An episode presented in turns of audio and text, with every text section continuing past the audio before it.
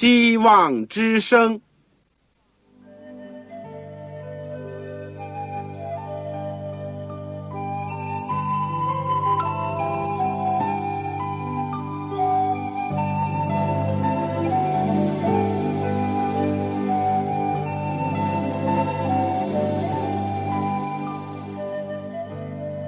各位听众朋友，各位弟兄姐妹，欢迎您收听信徒培训这个节目。教会的兴旺，不单表现为人数众多，更要求教友的素质好。为了使教会真正达到人丁兴旺，又灵性健壮，希望之声特别为广大的信徒制作了信徒培训这个节目，满足主内同工同道的需要。信徒培训由黄牧师主讲，将有多种课程推出，欢迎弟兄姐妹们踊跃参加。下面我们就把节目时间交给黄牧师。各位亲爱的父老弟兄姐妹，组内的同工同道，你们好，我是旺草。我很感谢主，我们今天又有一次机会一起学习保罗书信当中的罗马书。这是很重要的一卷书信。我们上次讲了第十章，就是讲到上帝的意和自己的意。上帝的意呢，就是要你相信基督，接受上帝所赐给你的意；而自己的意呢，就是想靠着人的方法，靠着自己的努力去建立功德。犹太人呢，由于想立自己的意，结果就拒绝了上帝的意。第二点，我们讲到人怎么样可以得着这个义。上帝已经差遣人去传道，而有些人也听了道，结果就信了道。人只要口里承认耶稣为主，心里信上帝叫他从死里复活，就必得救。我们也已经解释了什么叫口里承认，或者是心里相信。第三个意思就是说，以色列人并非无知，诚然他们是听见了，他们非但听见了，而且上帝整天的都伸手招呼他们，结果他们还是被虐顶嘴，以致上帝就用激将法，接着外邦人。也就是那些从前不成为上帝子民的，现在成为上帝的子民；以前是无知的，现在得到真理的知识，用这个方法来激发犹太人悔改，来救真道。但可叹的，至少在保罗的当时，我们说还不理想，就是许多犹太人。仍然是拒绝耶稣基督。就在这样的背景下呢，就开始了罗马书的第十一章。我们今天所要学习的呢，就是罗马书第十一章。我的题目是“上帝对人的心意”。在我们学习之前，让我们一起祷告。亲爱的天父上帝。谢谢你，当我们人类犯罪堕落的时候，你叫主耶稣基督来到这世界，让我们自己知道我们如羊走迷偏行己路。但是你上帝愿意把我们所有的软弱、亏欠和罪过，都归在我们的救主耶稣的身上。耶稣基督，你来到世界。就是招呼我们归回父家，回到你的面前。主，我们谢谢你。你首先降生在犹太国，你用了你所有的生命和时间为他们献上，但可惜有许许多多人还是拒绝你。直到今天，我们非但看到了以色列历史所有的种种的经验和教训。就连我们，在今天的世界，还有许多人没有听见你的福音。有些人虽然听见了，还是不愿意相信。主，但是你还不放弃，你还是愿意等待我们，还是在呼召我们，求主帮助我们，使我们接着圣经所记载的以前的事情，作为我们今天末世的人的一种见解，也接着圣经所有的教训，能够安慰我们、鼓舞我们，因为知道上帝就是爱，你真是愿意。万人都能够悔改、明白真道，你不愿意一个人承认。主啊，愿你恩待我们。借着今天的罗马书第十一章的研究，光照我们，看见你慈悲的心肠，看见你一种希望我们回到你面前的一种心意，让我们不拒绝你，让我们接受你，让我们跟从你，垂听我们的祷告。我恳求你祝福所有的父老弟兄姐妹，收音机旁边的我的所有的朋友，他们心灵有什么叹息，生活当中有什么需要，身体有什么疾病，灵性有什么缺乏，主你都知道。按照你圣善的旨意补助我们。我们短短的祷告，感谢是奉靠主耶稣基督的圣名。阿门。弟兄姐妹，如果你有圣经的话，请你打开新约罗马书，新约罗马书第十一章。我趁着这机会呢，也来讲一讲。如果朋友当中有人是没有圣经，也买不到圣经的话，请你就赶快的来信告诉我。为了帮助你更好的学习上帝的话，圣经也帮助你更好的听课，你是必须要有本圣经的。你这样来信告诉我，你说“望潮”，“望”就是希望的“望”，潮水的“潮”。你说“望潮”，我希望有一本圣经。来信呢，请寄香港邮政总局信箱七六零零号。七六零零号，或者是三零零九号，三零零九号。你写“望潮收”，“望”就是希望之声的“望”，潮水的“潮”。当然要写清楚你自己的姓名和回邮地址，也包括你的邮编的号码。邮编的号码，如果你是有传真机的，也是方便的话，你可以。使用我们的传真服务，我们的传真号码是八五二八五二二四五七六零一九。我再念一次：八五二二四五七六零一九。传真的服务呢，可以使我们更快的得到你的信息，或者也可以更快的使你得到你所需要的。好了，我们现在就请打开《罗马书》第十一章第一节。保罗在这里说：“我且说，上帝弃绝了他的百姓吗？断乎没有。”保罗在前面既然指出了犹太人，也就是以色列人想立自己的义，结果呢，就弃绝了上帝的义。但是这样讲呢？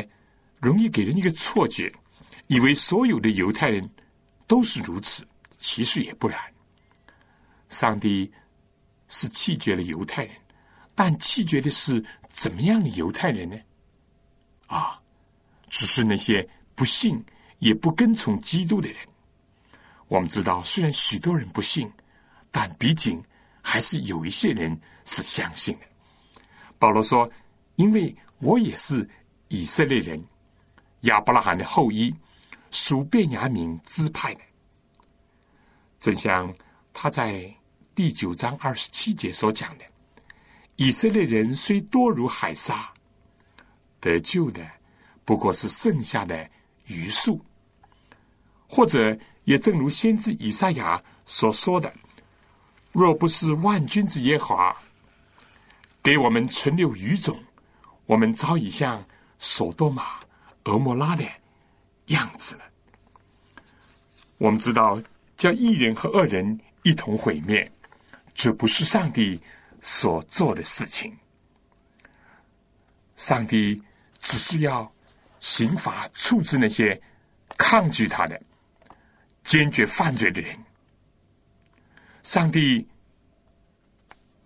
一定会把那些愿意相信、愿意接受、愿意悔改的人和他们分别出来。我们知道，就在索多玛、俄摩拉被毁灭的时候，上帝不是搭救了罗德和他的一家吗？保罗以自己的经验作为例证，讲到，并不是说上帝弃绝了所有的犹太人，也正像上帝以前并没有弃绝所有的外邦人那样。问题的关键是，人到底信不信上帝的应许，接受不接受他在基督耶稣里为人所提供的得救的方法。上帝对犹太人或者是外邦人都是一样的。我们说，非但保罗，其实第一代的基督徒，按照肉体讲，也都是以色列人。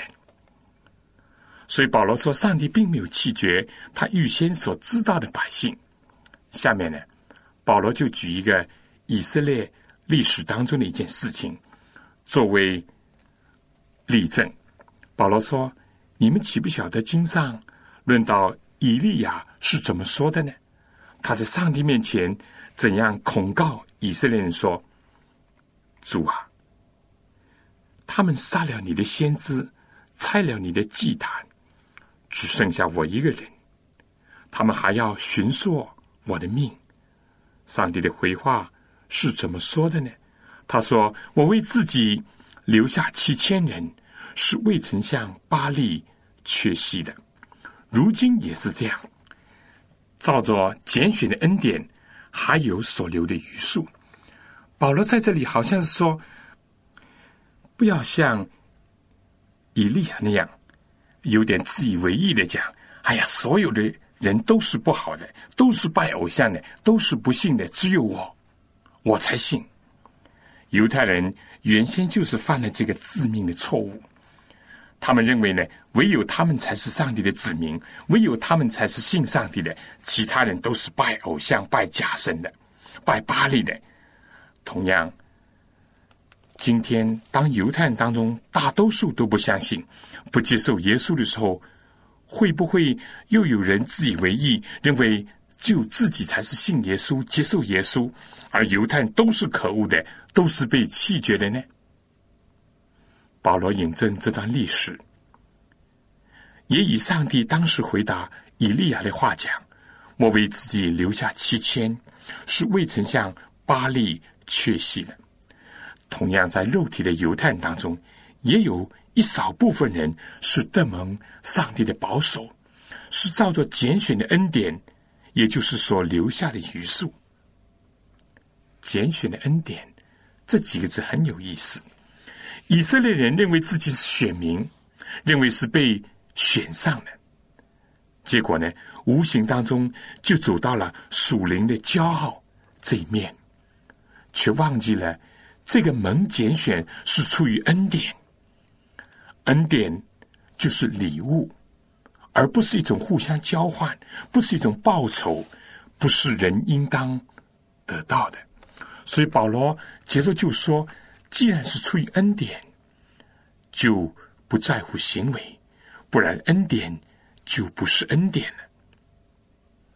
拣选是上帝的主权，但人也有自由意志，可以不接受上帝的拣选。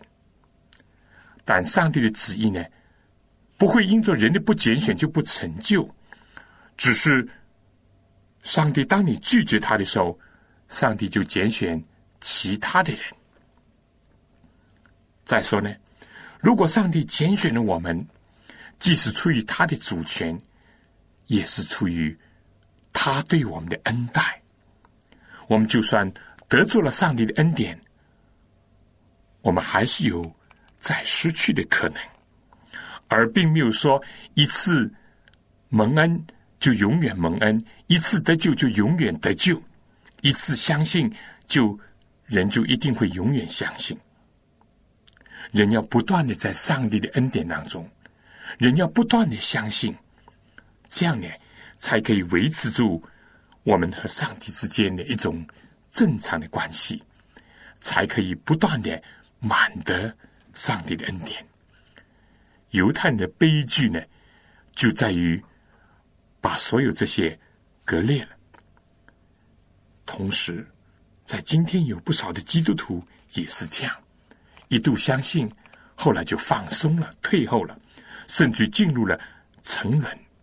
而有的人就说：“我既然一次相信了，就一定会得救。”错了，犹太人就是一个警戒。犹太人一度确实是上帝的选民，但如今却到了一个可悲的地步。这是无论是起先蒙上帝拣选的犹太人。或者是现在因着犹太人的失足而让外邦人去补满他们的数目，的蒙拣选的人，也就是我们都要记取的一个真理。我们蒙拣选，只是出于上帝的恩典，而不是说我们好，所以呢，我们就可以换得救恩了，可以博取上帝的喜悦了。不是这样讲的，所以我们一定要记住这一点。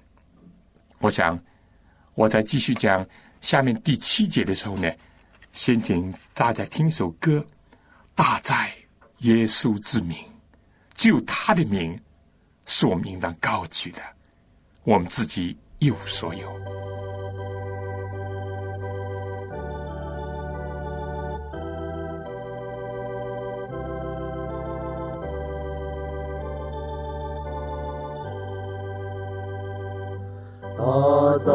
身在耶稣之名，天使军当匍匐，奉献冠冕尊贵光荣，尊他万有之主，奉献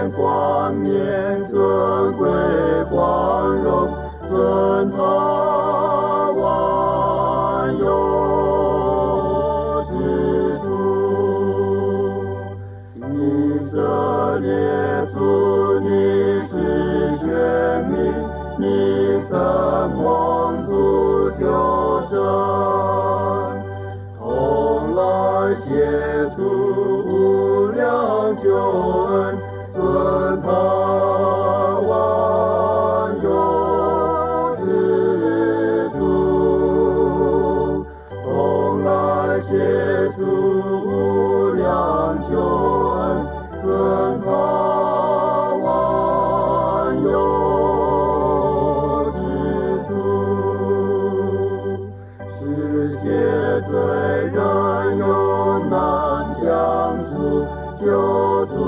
Lord.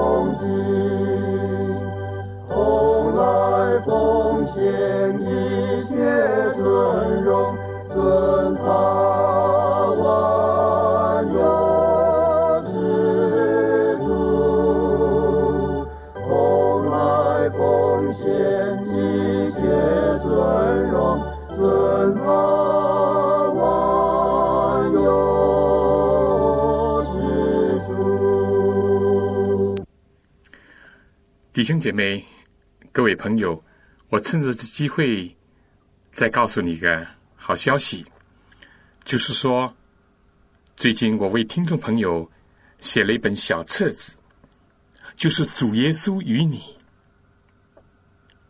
如果你感到有需要的话，你可以来信告诉我，我很愿意免费的把这本小册子送给你。来信呢，请寄香港邮政总局信箱七六零零号，七六零零号，或者是香港邮政总局信箱三零零九号。你写“望草收”，“望”就是希望之声的“望”，潮水的“潮”。写清楚你自己的姓名、回邮地址和邮编的号码。如果你是有传真机或者是方便使用的话，你可以用我们的传真服务。我们的号码是八五二二四五七六零一九。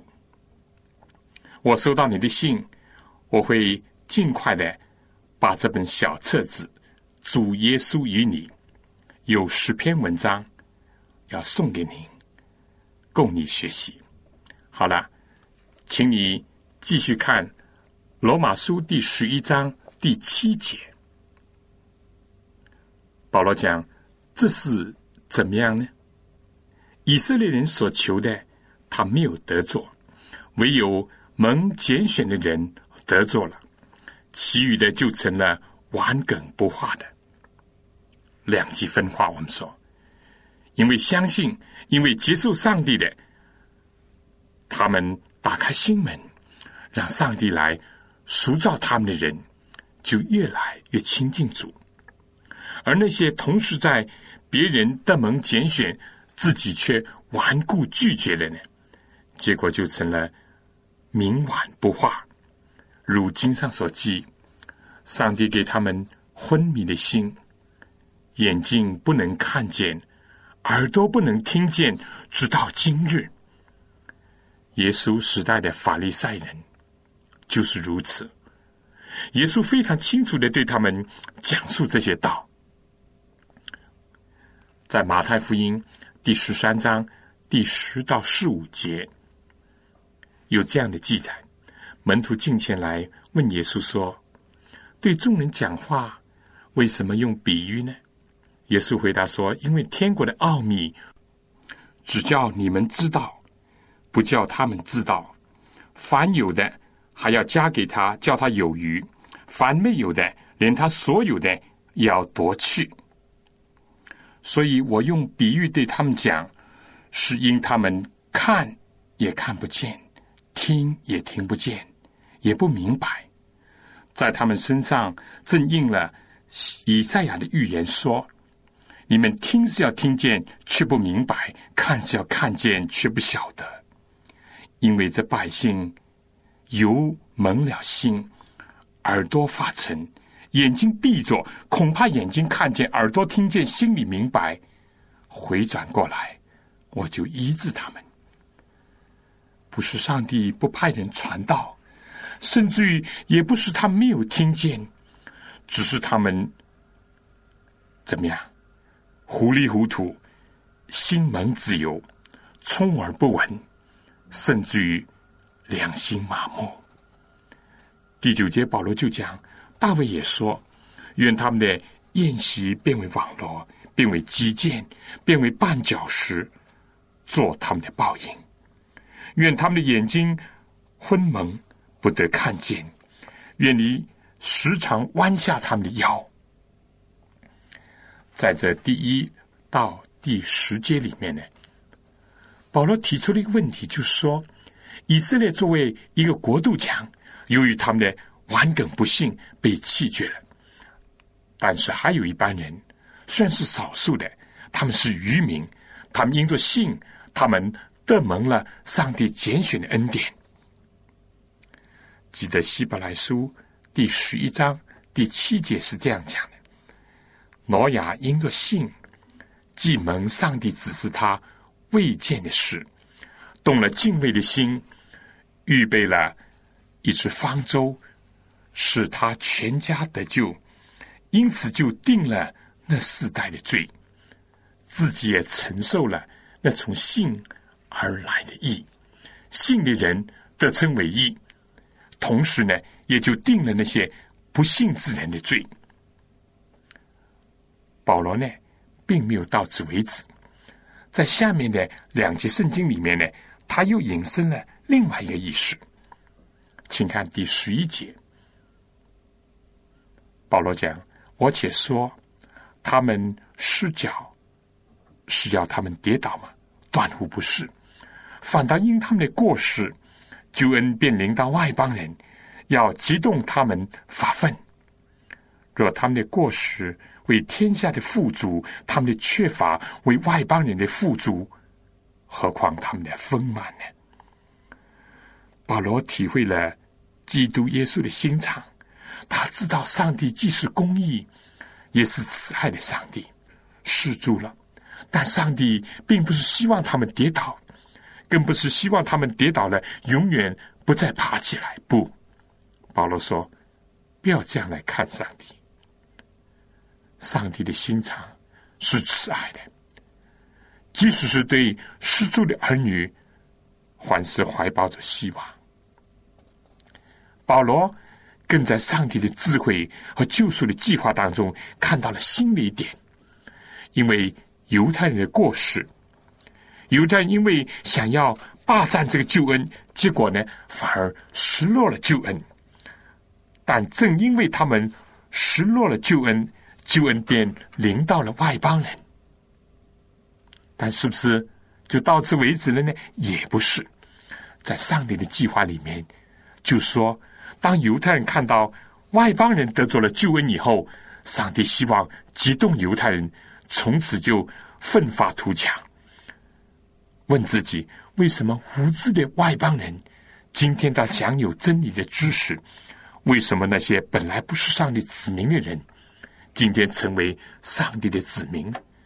为什么他们能够得着救恩，而我们本来原先有机会首先得到救恩的人，反而失去了救恩呢？如果他们能够顺着这样的意思去自责、自恨、发愤。那么他们就能够达成上帝既救了外邦人，也救了那些愿意悔改的犹太人，这样美好的一幕了。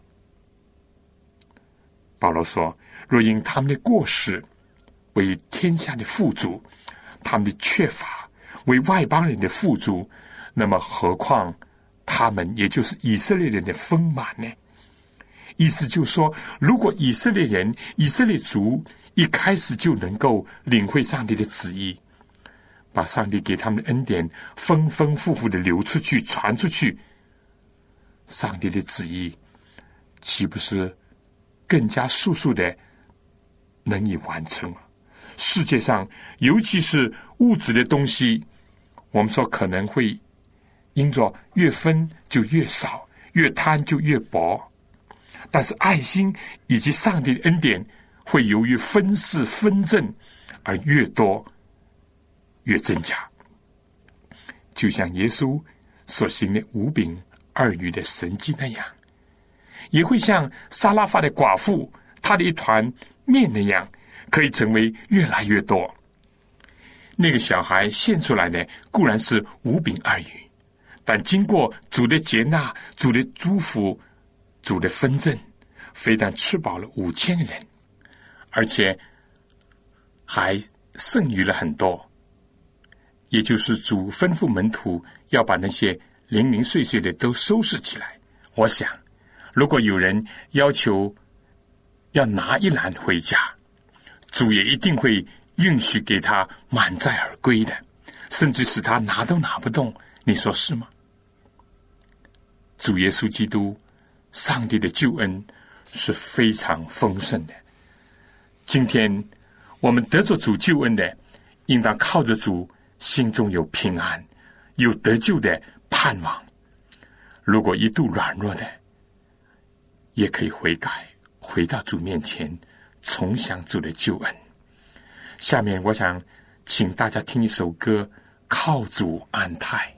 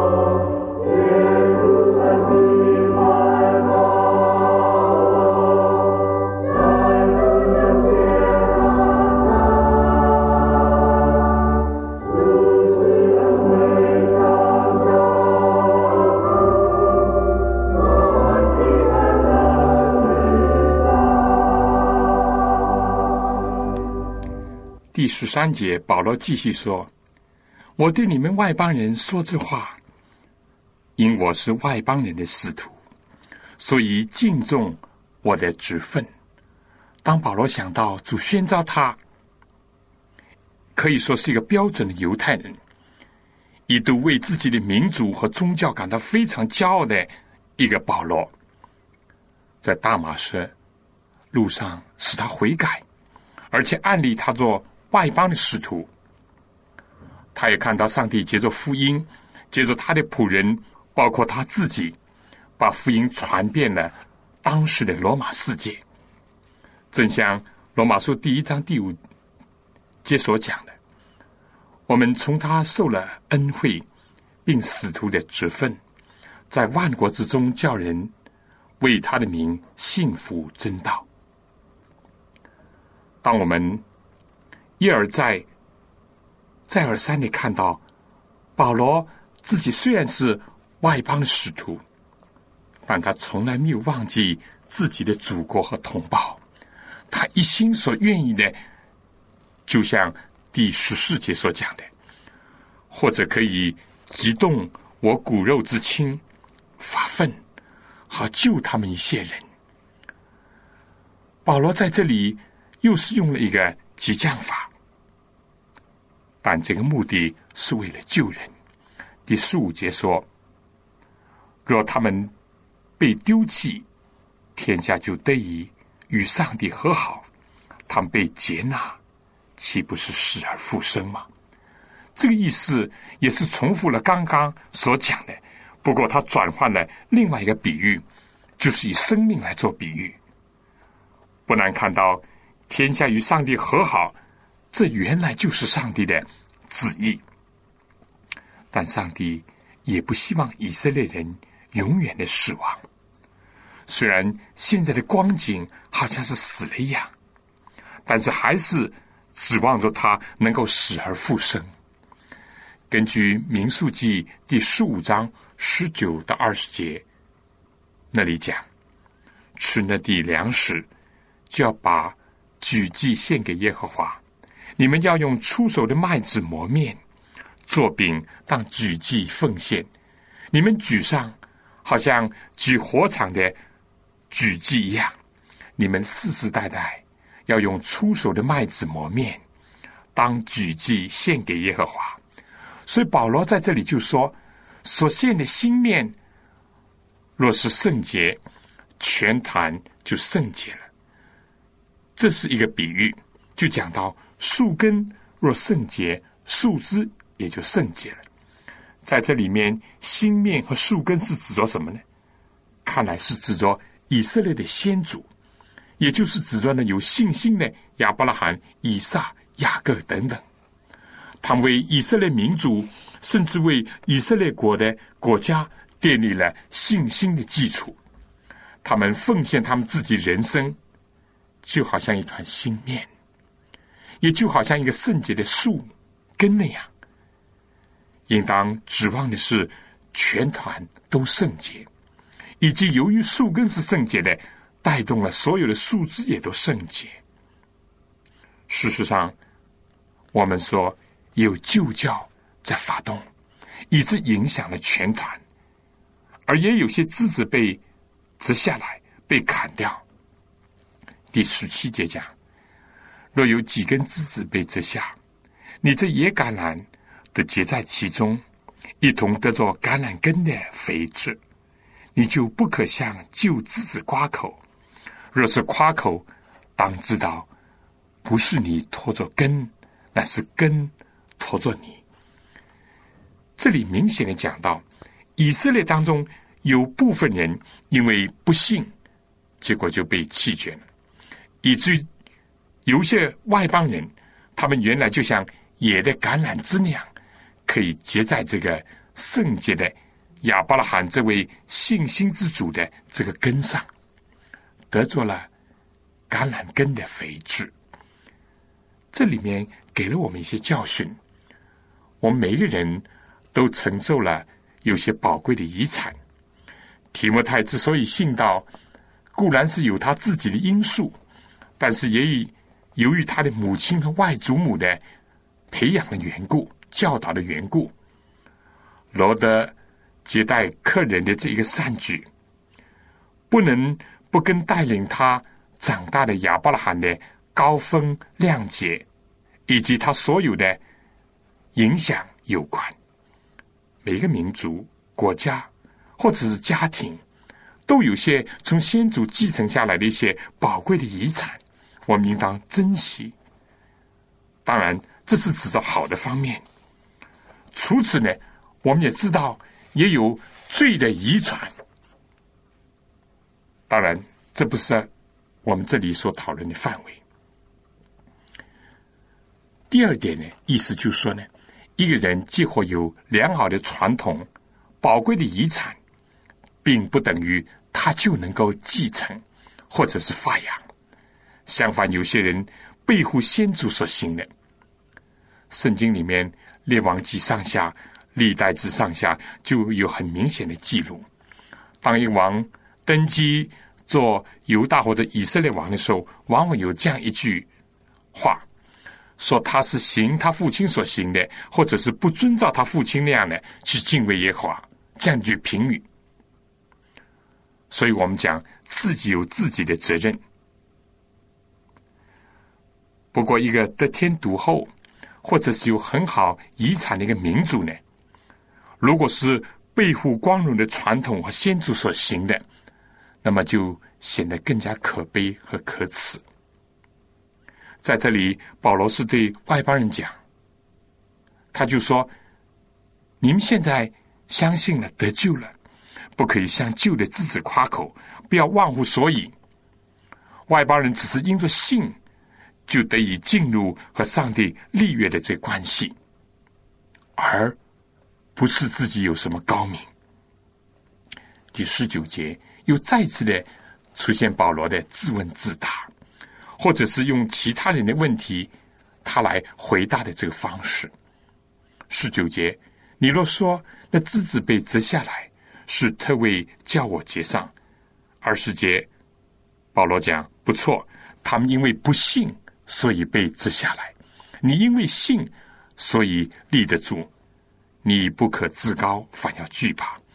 这里就指出了一个根本的问题：折下也好，结上去也好。它的关键问题就是信，但保罗警告说，上帝既不爱惜原来的枝子，也必不爱惜你。如果是被结上的枝子，就是外邦人自高自大，或者是反而更显得骄傲的话，那么旧枝子怎么被折下来？以色列人怎么被弃绝？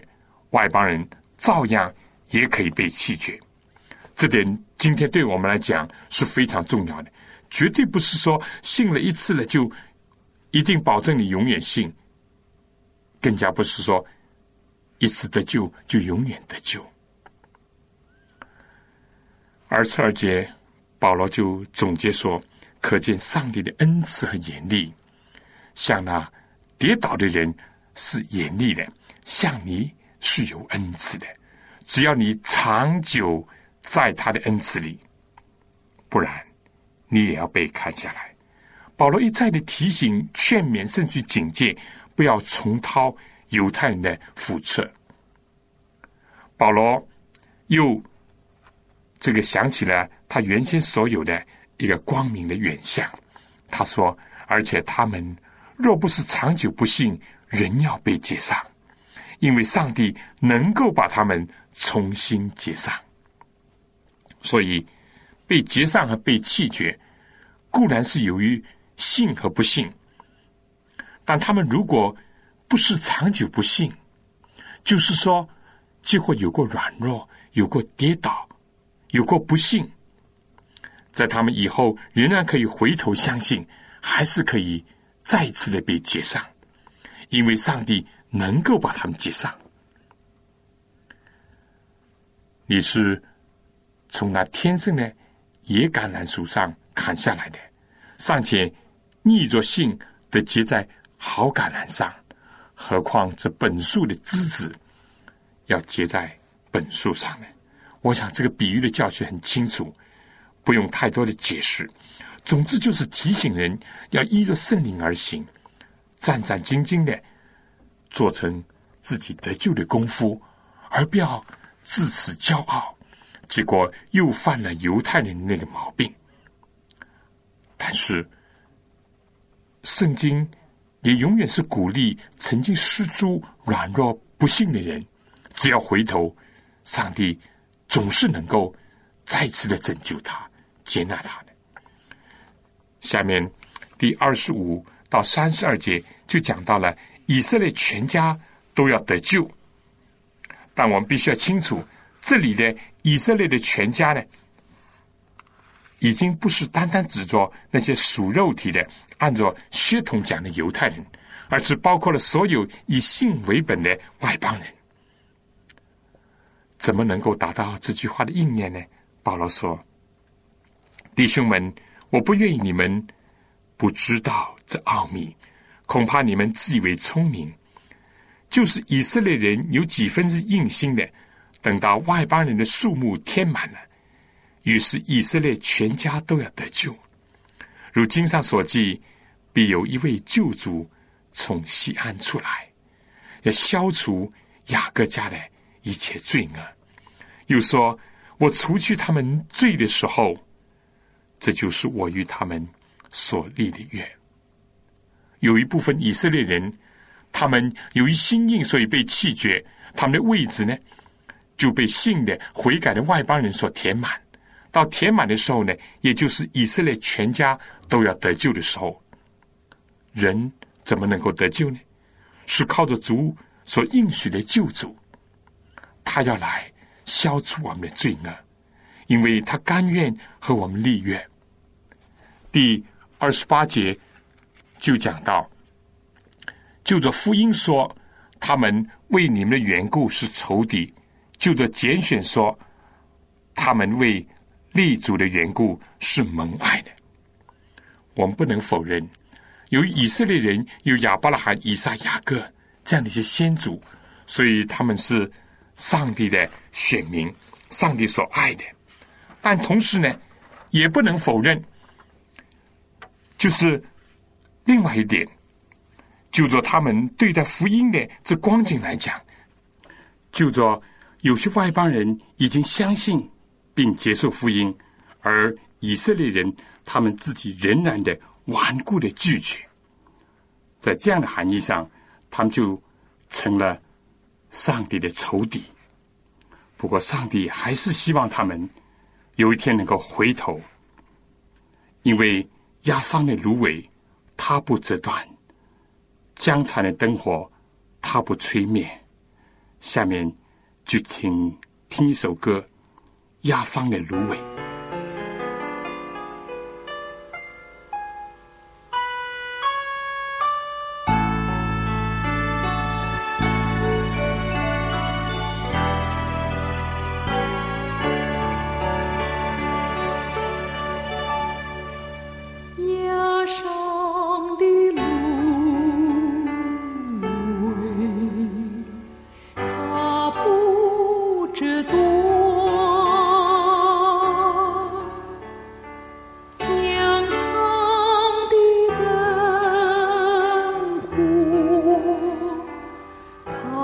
暮春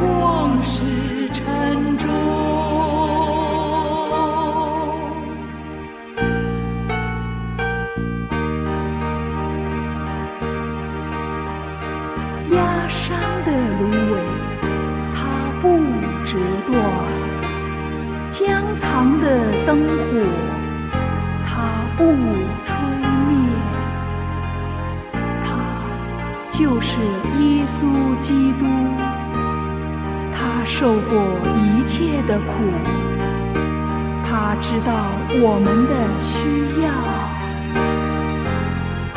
耶稣肯体恤，他是恩主，他爱我到底，创始成终。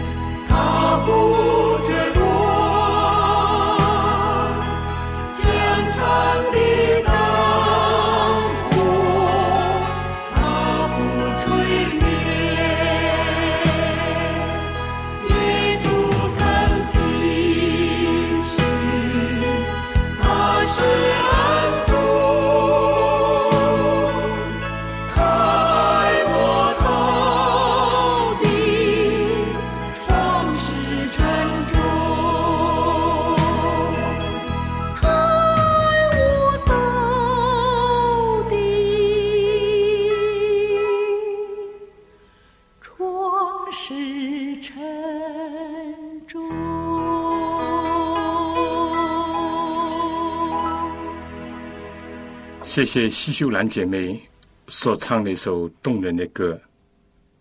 压伤的芦苇，它不折断；江城的灯火，它不吹灭。正像罗马书第十一章二十九节，保罗所讲：“因为上帝的恩赐和选召是没有后悔的。”那么我们讲，是不是以色列作为上帝的选民？今天由于不信，上帝就后悔了呢？没有，或者说，因着上帝生给外邦人，以至于犹太人就嫉妒仇恨，上帝因此就收回他的恩赐呢？也不是，上帝都不后悔。上帝有个奇妙的方法。第三十节，你们从前不顺服上帝，如今因他们的不顺服。你们倒蒙了连续，这样他们也是不顺服，叫他们因着施给你们的连续，现在也就蒙连续。上帝就是这样的，要使万事都互相效力，叫爱上帝的人得一处，叫信他的人都能够蒙恩。圣经讲，那些爱他人，就是按照他旨意被招的人。因为他预先所知道的人，就预先定下效法他儿子的模样。这就是上帝的智慧、奇妙和拯救人的方法。第三十二节说：“因为上帝将众人都圈在不顺服之中，特意要连续众人。这是一个事实。不论以前的外邦人，或者是现在的犹太人，原本都是不顺服上帝的。”他们就被圈在这样一个圈子里面，但是经过了上帝精心的实际和安排，要他们彼此激发爱心，勉励行善。为什么呢？因为上帝特意要怜悯众人，外邦人、犹太人、中国人、外国人，上帝都要连续。上帝让人意识到自己的不足，可以向他寻求救恩的。丰富，上帝把众人圈在不顺服当中，就驱使他们来到主面前，相信他，接受他的能力，以致可以顺从上帝的话，遵行他的律法。我们说，我们既不是以色列人，今天也不是当时的罗马公民。也没有使徒保罗这种亲身的一种转变的一种经历，所以我们有的时候比较难的体会到保罗在这里抒发的一种感情和所辩解的真理的意义。当保罗看到以色列人和外邦人之间的这种关系，以及在上帝的手中都可以成为彼此呼召个人来救主的一种工具的时候，他的心就充满了战惊，也充满了快乐，也充满了一种奇妙的感觉。三十三节，他就讲到身在上帝丰富的智慧和知识。他的判断何其难测，他的踪迹何其难寻。谁知道主的心？谁做过他的谋士呢？谁是先给了他，使他后来偿还呢？因为万有都是本于他，倚靠他，归于他。愿荣耀归给他，直到永远。阿门。真的，我们人的眼光有的时候是片面的。非常片面，有的时候也是很短暂的。往往我们看不到更深更远的影响后果。再加上，如果我们有一些与生俱来的一种软弱，那么就更加会影响我们的观感。保罗在这里就惊叹上帝极其丰盛的智慧和知识。他看到有一个手。就是上帝全能的手在运行，为了达成他自己的旨意。这个旨意就是上帝愿意万人得救，不愿意一个人成人。上帝希望所有人都能够悔改，能够明白真道。